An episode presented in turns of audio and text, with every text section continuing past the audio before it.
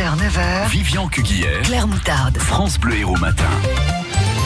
À la une ce matin, Robert Ménard épinglé par le canard enchaîné. Les Anglais refusent un Brexit sans accord et les feux tricolores qui récompensent les bons conducteurs à Gignac. Oui, euh, le, le, journal satirique accuse le journal de Béziers d'être euh, trop proche d'un promoteur immobilier Roltel à Socry, propriétaire des polygones Montpellier et Béziers. Le groupe aurait euh, discrètement réglé plusieurs opérations de communication à la gloire de Robert Ménard. Jusque-là, rien d'illégal, sauf que le groupe aurait décroché plusieurs marchés publics. Alors, y a-t-il un conflit d'intérêts? La Socry a notamment construit l'immense centre commercial Polygone en 2010. Puis en 2016, il a raflé l'appel d'offres des Galeries Lafayette.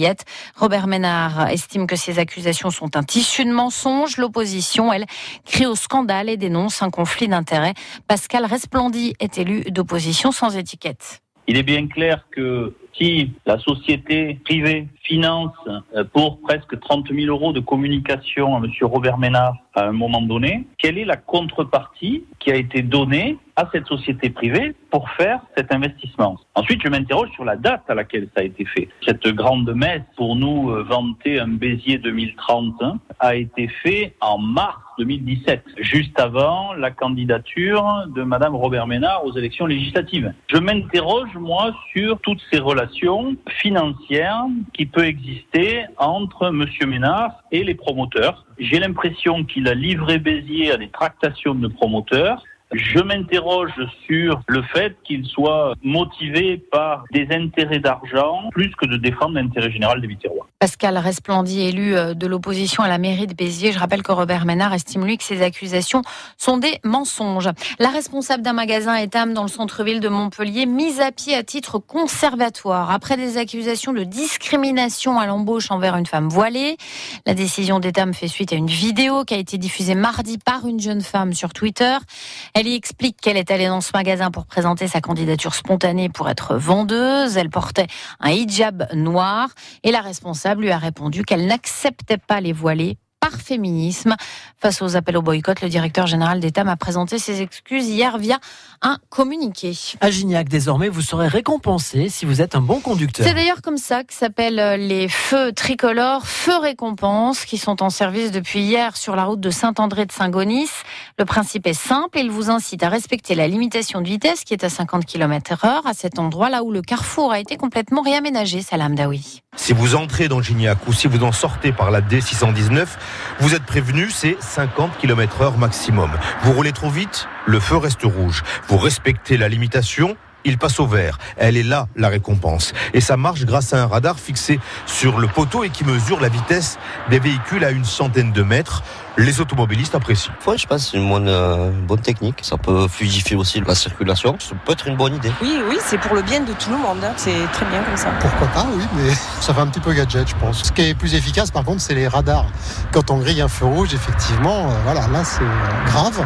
Et euh, ces radars, là, sont quand même très efficaces. Le feu récompense a déjà fait ses preuves ailleurs et il sera bien utile là où il est sur cette route toujours très fréquentée selon Olivier Servel, le premier adjoint chargé de l'urbanisme. C'est toujours Si euh, de nos jours vous laissez euh, des choses un petit peu rectilignes euh, et fréquentées, eh ben, les gens euh, oublient un peu qu'ils rentrent en agglomération et, et se lâchent un petit peu avec toute la dangerosité que ça représente. Quoi. L'aménagement du carrefour a coûté un peu plus d'un demi-million d'euros. Salam Daoui. Après le naufrage du cargo italien, le Grande America, les risques de pollution sur la façade euh, du littoral euh, se situent entre la Charente-Maritime et la Gironde. Le navire a sombré à 333 km à l'ouest de La Rochelle. Il transportait 365 containers, dont 45 répertoriés comme contenant des matières dangereuses et 2200 tonnes de fioul lourd dans ses soutes.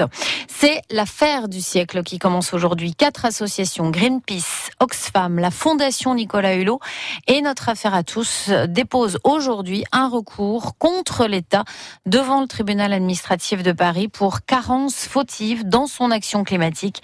Une pétition avait été lancée et a recueilli 2 millions de signatures. Pendant ce temps, à Montpellier, ont réfléchi au tri dans les grandes villes. Pendant deux jours, les représentants des dix métropoles euh, planchent sur le sujet ici à Montpellier. Une initiative de la métropole de Montpellier, de Citeo, une entreprise chargée du recyclage. Ces dix métropoles représentent à elles seules plus de 15% des tonnages de déchets émis en France.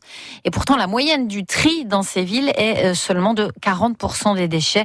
L'objectif pour Jean Ornin, directeur de Citeo, c'est 0% de déchets, 100% de ressources. L'objectif pour 2022, c'est de passer de 68% de taux de recyclage des emballages ménagers et 57% sur le papier à un taux de recyclage de 75% sur les emballages ménagers et 65% sur les papiers graphiques. Après, on a un autre objectif euh, général, c'est que finalement, c'est l'ambition de 100% solution, c'est-à-dire que tout ce qui est euh, mis sur le marché, tout ce qui est vendu a une solution. Alors la solution, ça peut être du réemploi, ça peut être du compostage, ça peut être du recyclage, mais on a dans les années qui viennent un enjeu qui est tout produit mis sur le marché devra avoir une, une solution, quelle qu'elle soit, de façon à ce qu'on rentre dans une économie 100% circulaire et qu'on évite de puiser dans les ressources naturelles de notre planète. À Montpellier, on compte 70 kilos d'emballage ménager et de papier trié par habitant et par an.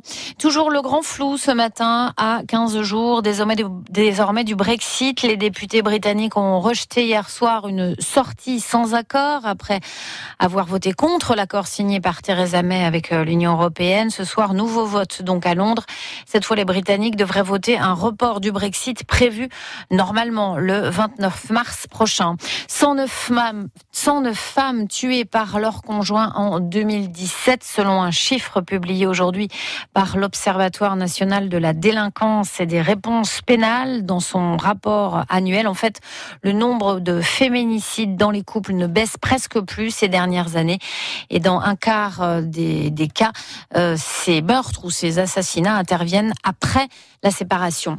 La gendarmerie de la Grande Motte lance un appel à témoins. Elle recherche un habitant de la commune, un homme de 42 ans porté disparu depuis le week-end dernier. Sa voiture a été retrouvée dans le port.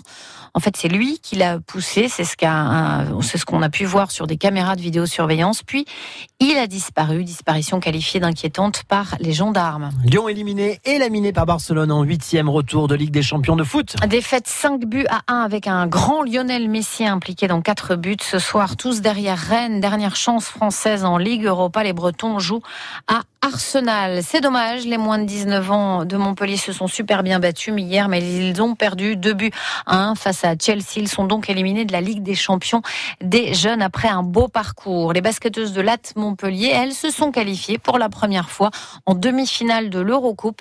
Elles ont battu Charleville-Mézières en match retour 67 à 58 et de devrait normalement retrouver en demi Gérone, Gérone qui a pris une sérieuse option en battant Lyon à l'aller.